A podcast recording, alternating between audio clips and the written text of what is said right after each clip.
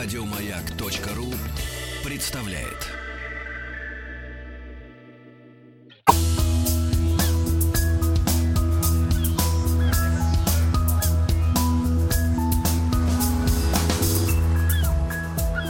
Голубая лента.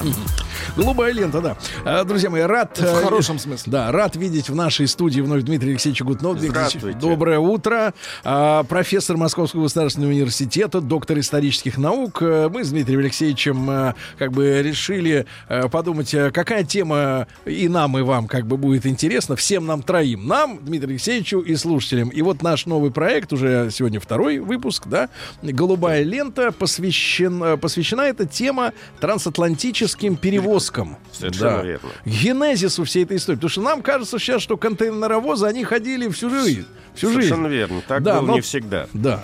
А, В прошлый раз мы с вами обсудили, с какими трудностями сталкивались путешественники, когда они пересекали Атлантику под парусами. То есть даже регулярность отхода судна от пирса не гарантировала времени прибытия. Абсолютно.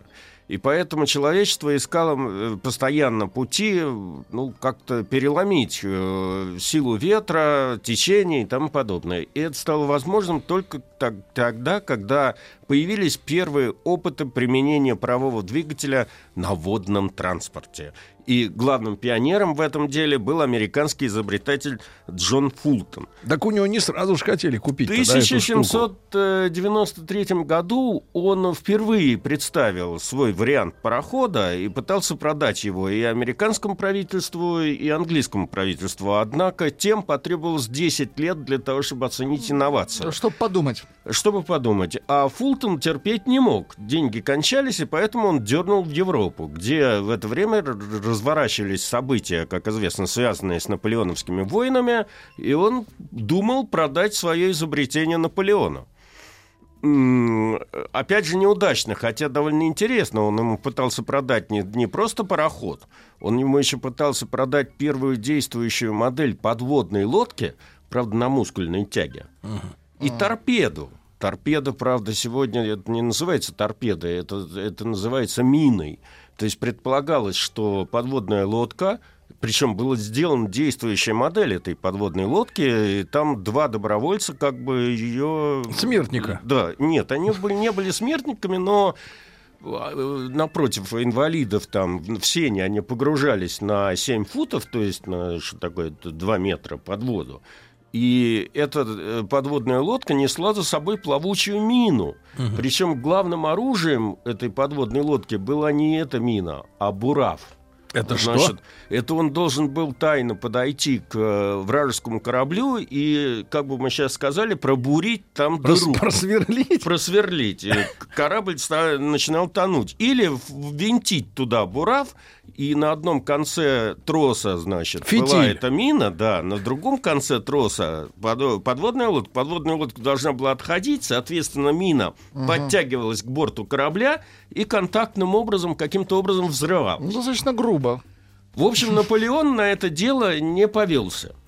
И э, Фултону пришлось снова искать покупателей. Тут, правда, нашелся американский посол Роберт Ливингтон, который от имени э, американского же правительства судил его определенным количеством денег для продолжения его э, технических экспериментов. И в 1807 году со стапелей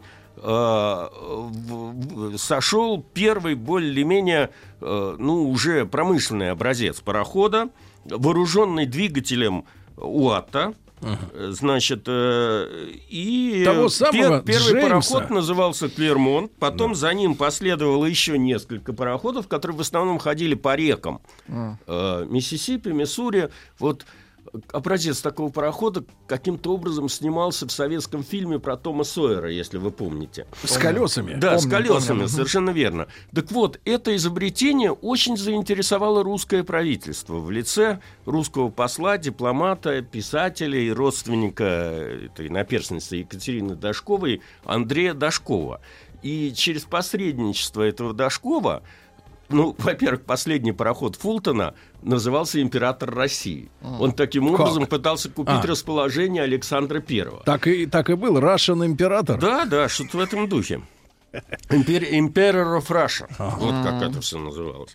Вот. И э, с 1813 года эта уловка ему удалась. Император Александр I даровал Фултону э, привилегию в России на строительство пароходов сроком на 15 лет. Правда, этой привилегии э, Фултон воспользоваться не смог.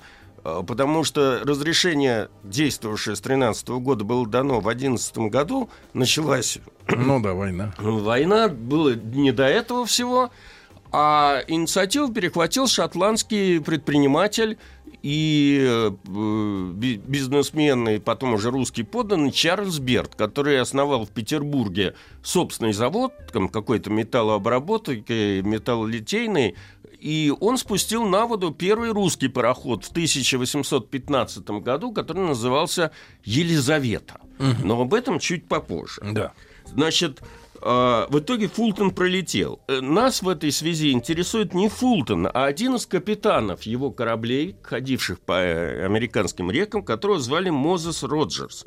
За время своей службы у Фултона он так проникся идеей парового двигателя что, э, на море, что решил основать собственную судоходную компанию и теперь искал ка- корабль, куда можно было бы подобный агрегат поставить.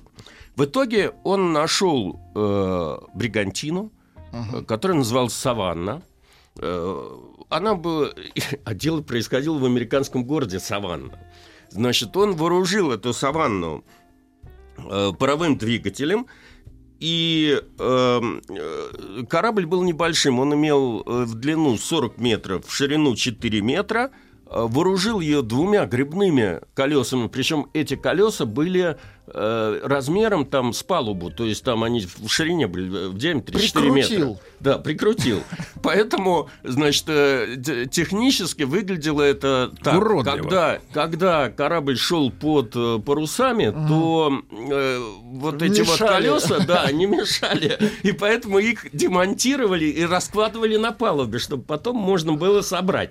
Понимаете? Поэтому с точки зрения технической никакой красоты это все не представляло. Причем, когда эти лопасти работали, то они создавали кучу брызг, чем заливали эту палубу. Поэтому для того, чтобы от этих брызг как бы избавиться, из брезента создавали специальные Типа крылья. А. Да. Вот. А скорость-то какая была у этой штуковины? Э, черепашья, 6 узлов. Узел – это морская мера длины, это она ра- равняется одному, одно- одной миле в час. А Значит, по-нашему?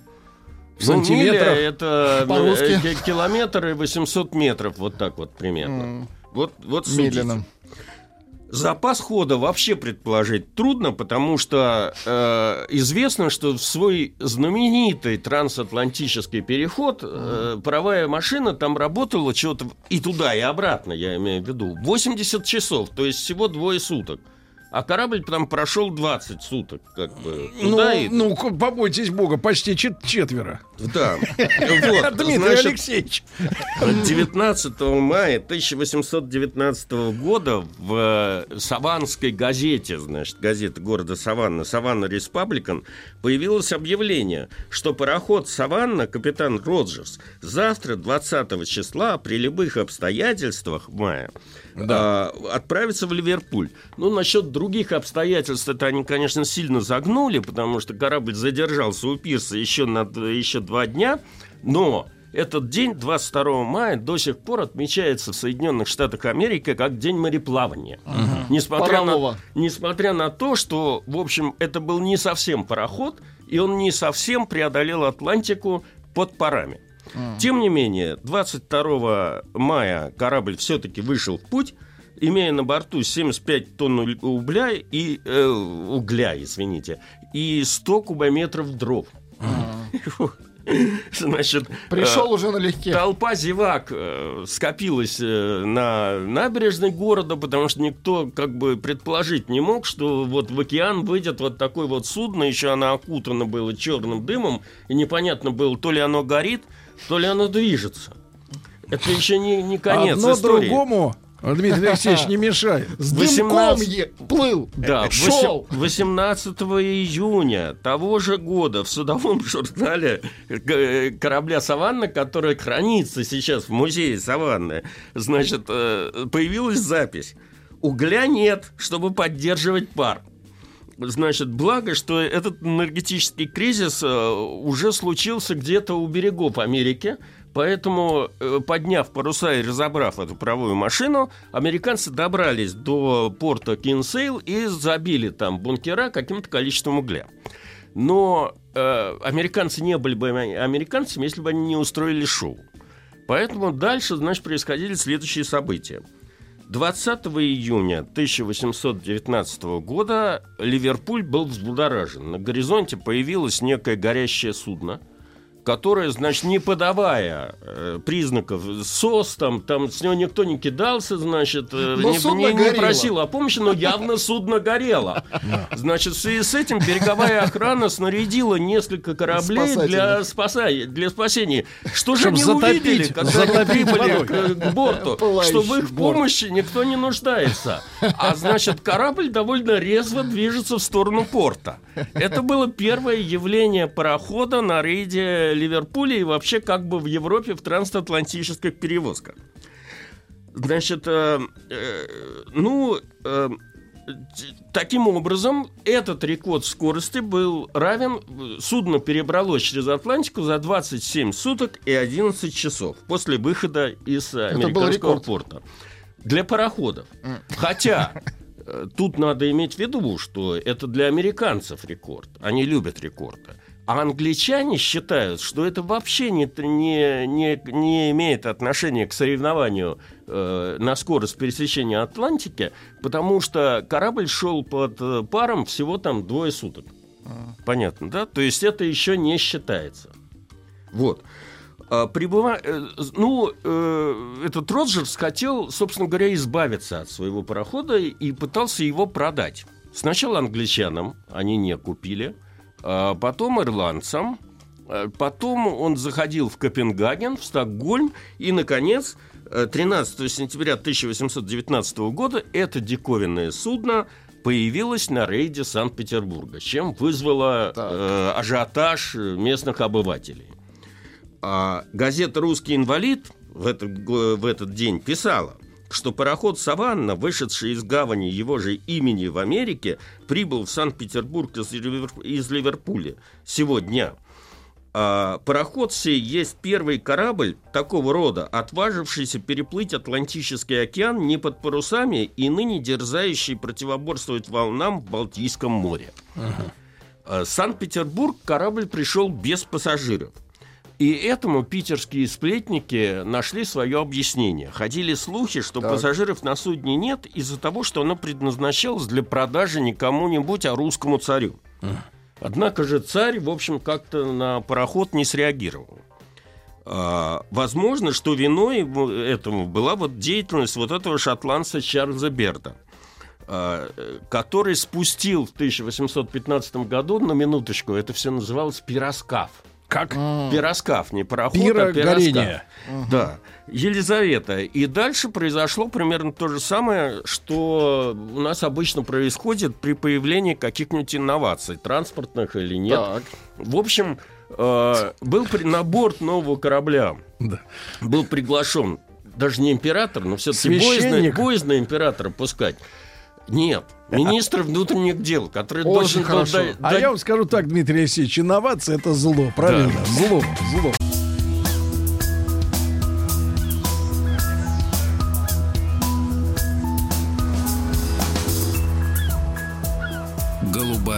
Лента.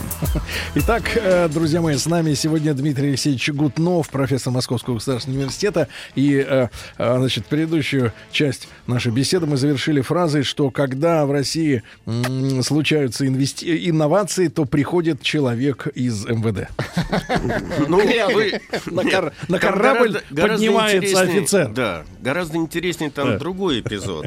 Министр внутренних дел Осип Казадавлев катался. Казадавлев. Да. Красивая фамилия. А, Он э, сел на пароход и Да. инспектировал его действия. Значит, сначала они доплыли до, собственно говоря, завода этого Берта на Матисовом острове, а затем перешли в Неву и двинулись по направлению к Орешку. То есть они прошли всю Неву, и по сообщениям газет э, изумленные жители наблюдали, как э, п- некий корабль без парусов, э, весел и вообще э, с чер- окутанный черной дым, черным дымом шел против течения. Ну, а у При этом на палубе шел банкет. Я сильно подозреваю, что Осип Казадавлев, боясь, так сказать, что с ним что-то случится, в общем, его напаивали, Принимал, как да. бы, понимаете? А Дмитрий Алексеевич, а общественность-то вот видела что-то демоническое в этом, в этом аппарате? Нет, Черти они плывут. все, все были удивлены и изумлены. Это было первое появление парохода, но потом это все дело приелось, потому что э, Берт э, организовал э, регулярное движение между Санкт-Петербургом и Кронштадтом, поэтому появление Фултона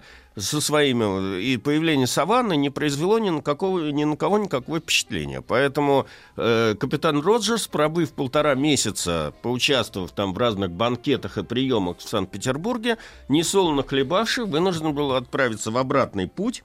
И не вдаваясь в детали его дальнейшей э, биографии, он оказался на грани разорения. Э, чтобы как-то спасти положение, он пытался продать эту саванну военно-морскому ведомству, его предложение отклонили. С превеликим трудом он продал этот корабль на аукционе какой-то мелкой нью-йоркской компании парусных кораблей. Владельцы тут же сняли паровые двигатели, и этот корабль еще некоторое время ходил вот на линии Нью-Йорк-Саванна, и последний эпизод с этим кораблем, интересный, связанный, он сел на мель, разбился на, на камнях, вот буквально на мысе у острова Лонг-Айленд, э, значит, просто на- напротив Нью-Йорка.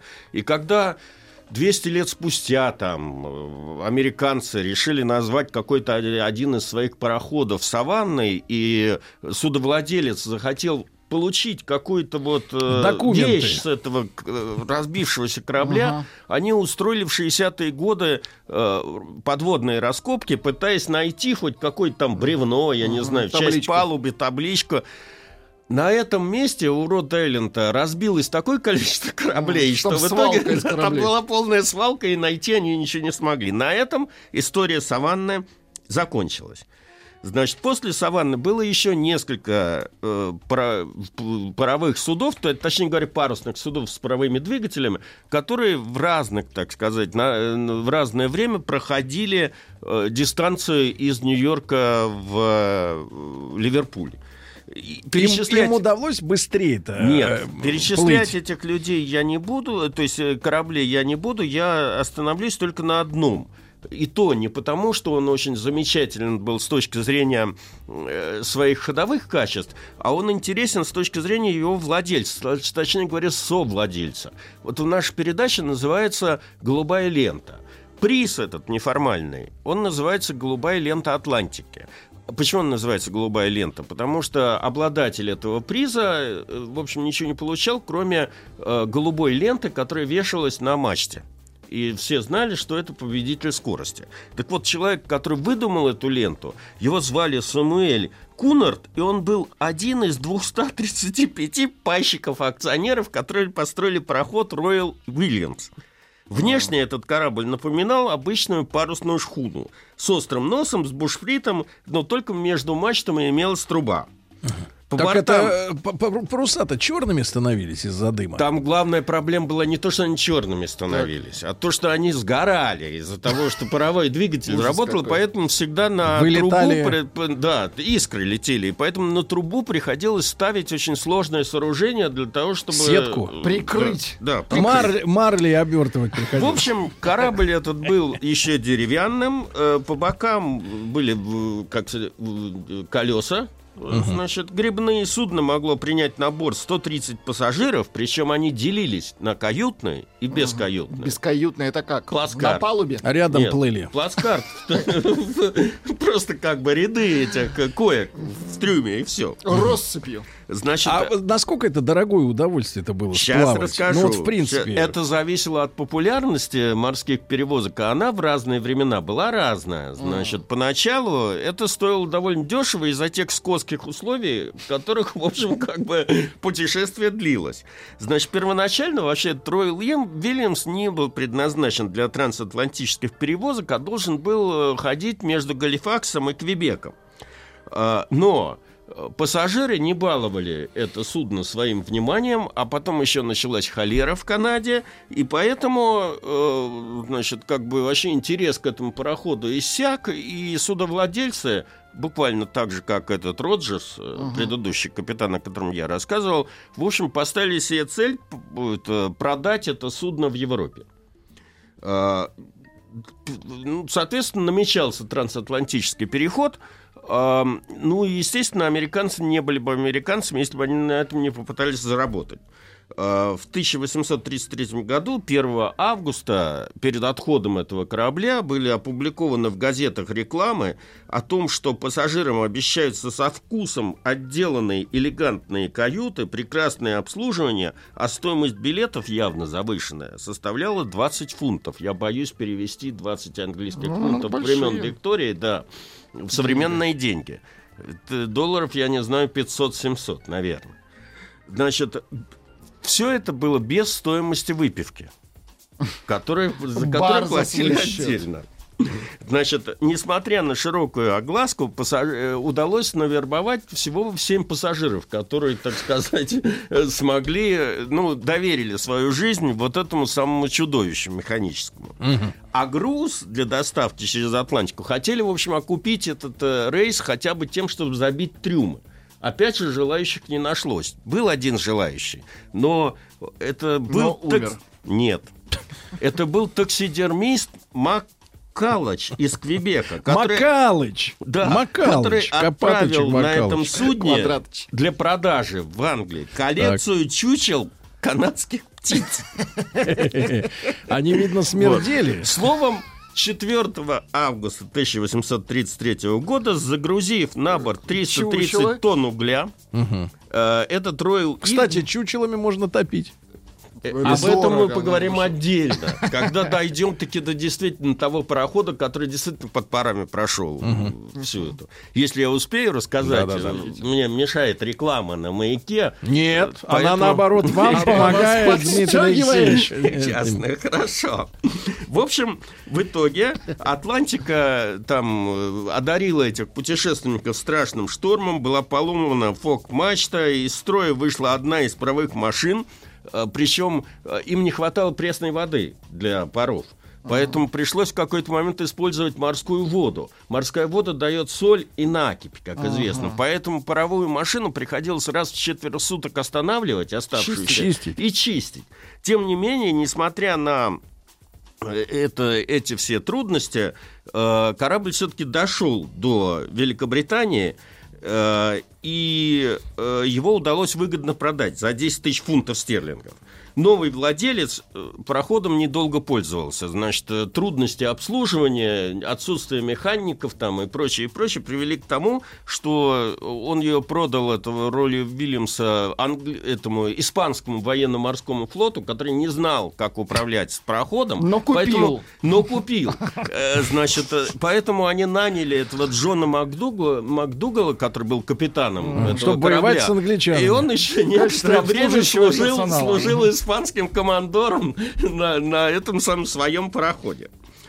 А, если уж об этом говорить, чуть позже. Ну, Это как Некоторые- Стив Джобс продал, но остался руководителем. да, в 1937 году был построен еще один Роyal Williams, но на сей раз по другую сторону Атлантики строили его англичане. И он стал первым пароходом с железными водонепроницаемыми переборками. Этим он вошел в историю. Хотя корпус был еще деревянным. Первое плавание этот английский Royal William вышел 5 июля 1838 года, имея на борту 32 пассажиров. По воспоминаниям очевидцев, э, угля туда погрузили столько, что пароход э, сидел в воде так, что эти самые люди для того, чтобы помыться по утру, они просто Да, так по черпали воду, да. А, Черпачком. Э, Корабль Вода прошел, рядом. да, прошел э, по, э, через Атлантику за 19 суток. Там было, по тем временам, кстати Быстро. говоря, это был рекорд скорости, но, э, значит, э, это сделало ему неплохую рекламу. Поэтому на обратном рейсе, это к вашему вопросу, который вы задавали, владельцы парохода хорошо заработали. Они продавали билеты по 140 долларов. Это по тем временам довольно большие деньги. А а за каждое письмо, которое желали передать через этот пароход э, в Старый Свет, платилось 24 американских цента. А, э, Корабль 24 августа 1838 года вышел в плавание и пришел в Ливерпуль с новым рекордом 14 дней и 5 часов. И этот рекорд продержался довольно долго. Правда, после этого события данный корабль более никак не засветился в аналах военно-морской истории. Э, Известно только, что списали его в 1888 году, э, распилили, э, но через Атлантику он уже особенно не плавал. И э, еще об одном корабле я сегодня хотел бы рассказать, потому что лайнеры у нас ассоциируются с комфортом, э, с богатыми туристами, С с роскошью. роскошью и прочее, прочее. Так вот, Бассейн. Это да бассейн из-за там. и- кино все. Так вот, э, Спасибо. э, предшественников современных вот этих вот лайнеров круизных можно назвать английский колесный пароход «Ливерпуль». Он э, также был на самом деле комбинированным, то есть имел и паровые двигатели, и паруса, но известность этот корабль по- получил, во-первых, из-за монстрообразные размеры, на минуточку. Длина судна составляла 70 метров, на борт он мог принять 700 тонн груза и 750 тонн угля. Значит, а, но при внутреннем оформлении кают, салонов, и коридоров и других помещений в этом судне уже использовались Кирпич? элементы нет роскоши. Вот лепнина там разные из папье-маше, там, Свечи. значит, э, красное дерево, обивка и прочее, прочее. Кроме того, на борту присутствовало две паровых машины, каждая из которых имела одну трубу. Значит, соответственно, это- этот пароход был первым пароходом в истории двухтрубным. Запасной машиной. Да, с с запасной машиной. Казус заключался в том, что машины были очень прожорливые. Поэтому, когда 20 октября 1838 года пароход первый раз покинул при, при большом стечении народа, провожающих э, и тому подобное порт Ливерпуля, имея на борту 50 пассажиров, 150 тонн груза и 563 тонны угля, то на шестые сутки плавания Так. капитан сообразил, что запасы топлива ему хватит максимум еще дня на два. После чего, значит, придется идти под парусами, разбирать эти колеса, которые не дают двигаться и прочее, и прочее. Поэтому ему ничего не осталось делать, как повернуть обратно в, ну, не в Ливерпуль, но куда-то там, в какой-то английский порт для того, чтобы пополнить бункер. И только 6 ноября этот пароход вторично вышел рейс, и 23 ноября, то есть на 17-е сутки плавания, прибыл в Америку. Несмотря на все эти э, прекрасно, так сказать, оформленные интерьеры и, э, значит, там этих стюартов, Несмотря ни на Да. что.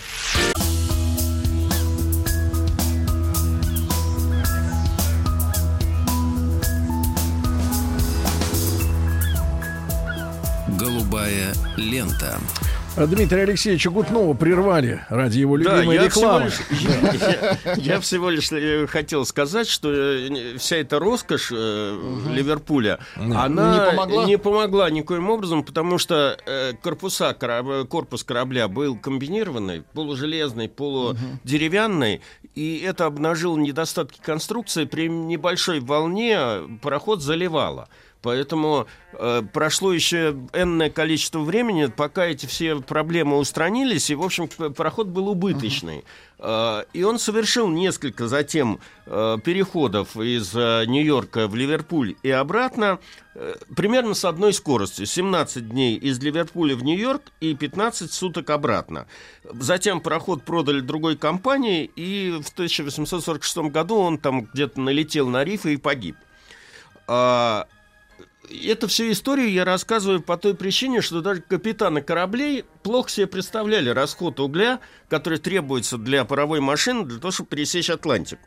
Более того, не просто капитаны, многие э, ученые мужи как бы плохо себе представляли, как можно пересечь Атлантику под паром. Приведу один пример. Э, известный английский физик, не математик, а физик, в общем, должен, uh-huh, который uh-huh. должен был понимать толк в этом всем деле. Толк в паре. Э, ирландского происхождения Дионисий э, вполне авторитетно во время чтений публично в Королевском морском обществе в 1836 году заявил, что пароход никогда не сможет принять на борт такого количества топлива, какое необходимо для пересечения океана. И поэтому создание парохода, работающего на линии Нью-Йорк-Ливерпуль, это такая же нелепость, как путешествие из Нью-Йорка на Луну. Авторитетно заявил. Авторитетно. Да. А тем Физик. временем будущее как бы уже э, стучалось в двери на самом а деле. где был найден ответ-то на вопрос? А, и более экономичные машины? Как, как нет, решили, нет, нет. Они, это, это дань э, извечной американской конкуренции. Вообще первым пароходом, который пересек Атлантику, был совершенно небольшой, не приспособленный для трансатлантических рейсов пароходик под названием «Сириус», построенный в 1837 году и предназначавшийся для перевозки грузов и пассажиров в Лонд... между Лондоном и портом Корк. На самом деле он вообще как бы был не океанским кораблем. Угу. Но у этой миссии очень смешная и, как бы это сказать, интригующая история. Она началась с того, что лондонский предприниматель Джуниус Смит основал пароходную компанию и заказал для нее пароход, который назвал, назвал British Queen. Корабль был недостроен. Компания, которая его строила, разорилась, и, в общем, корабль оказался неудел. А в это же время известный э, изобретатель и техник... Э, э, шарлатан? Нет, не шарлатан, в том-то и дело. Брунель. Да. Значит, строил свой пароход, известный пароход Great Western. Вообще, Брунель известный человек в технике. Он много чего сделал. У меня не хватает времени, опять же, вам э, подробнее ну, рассказать. Ну, даже, даже, да, в, в бытовой жизни Санкт-Петербурга кое-что есть от. В бытовой? Да. А, По ребрике. Вот... По ребрике. Лучше. Да нет, это, это, смеш... это гораздо смешнее. А что, в старых больницах так. в Санкт-Петербурге, если вы зайдете на первый этаж, вы увидите Своим рельсы, ходом. которые ведут в операционную. Рельсы? Рельсы. Mm. Значит, Чтоб я первый, раз, я первый раз с этим столкнулся. У меня дочка родилась в Санкт-Петербурге, я в роддоме Видемана. Значит, это дело увидел и решил, какой, значит, там в 19 веке, вот это для, для 19 века был прогресс. На вагонетках роженец возить в родильную. Выяснилось, что Брунель, проектируя госпиталь для раненых солдат Крымской войны, угу. в предместье Стамбула построил госпиталь. Англичане готовились к войне с Россией, так как они сейчас готовятся к войне, значит, основательно. Ай-яй-яй. Так вот, предполагалось, что раненые с этой компании прямо с парохода на этих самых каталках-вагонетках будут прямо с пирса доставляться в операционную. Поездами. Поездами. Понимаете? И эта инновация потом, в общем, была воспринята Прижилась. и считалось, угу. да, что в лучших клиниках как бы Европы вот угу. это вот должно иметь uh место быть. uh Так, так, так. И что же этот Брунель, понимаешь? Брунель строил пароход Great Western, и он уже тогда заявил о том, что этот пароход должен пересечь Атлантику э, быстрее всех.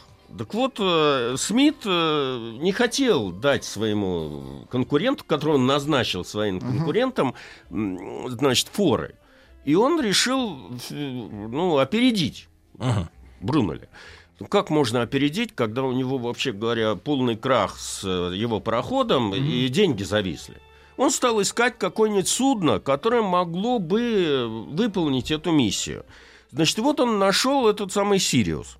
Причем Сириус, э, ну, э, вообще не подходил под эту миссию, ни по тонажу, там, водоизмещению и тому подобное. Единственное, что он мог сделать, этот Смит, это пригласить в качестве капитана корабля в общем, чувака, который был фанатом угу. паровых ну, двигателей, капитан угу. Робертс, э, однофамилец прежнего Робертса, но это был другой человек, э, значит, который согласил, который был совершенно, видимо, безбашенный ну, а человек. Вот, Дмитрий он... Алексеевич, а вы мне вот скажите, как взрослый человек, вот фанат не фанат, а уголь кончается, чем топить? Э, чувак- Вот я- вы понимаете, у меня времени не хватает. А Ну, мы это- перенесем этот Эта разговор. проблема как раз и встала во время визита, очень- во время перехода Сириуса, потому что загрузив этот корабль по, борт, по борт углем и посадив еще на него некоторое количество пассажиров, потому что этот Из самый жадности. Смит находился на грани разорения, ему нужно было что-то, подзаработать. что-то подзаработать. Да. Значит, Но, Сириус Дмитрий вышел в Алексеевич, рейс. Дмитрий Алексеевич, а вот продолжение как раз через неделю.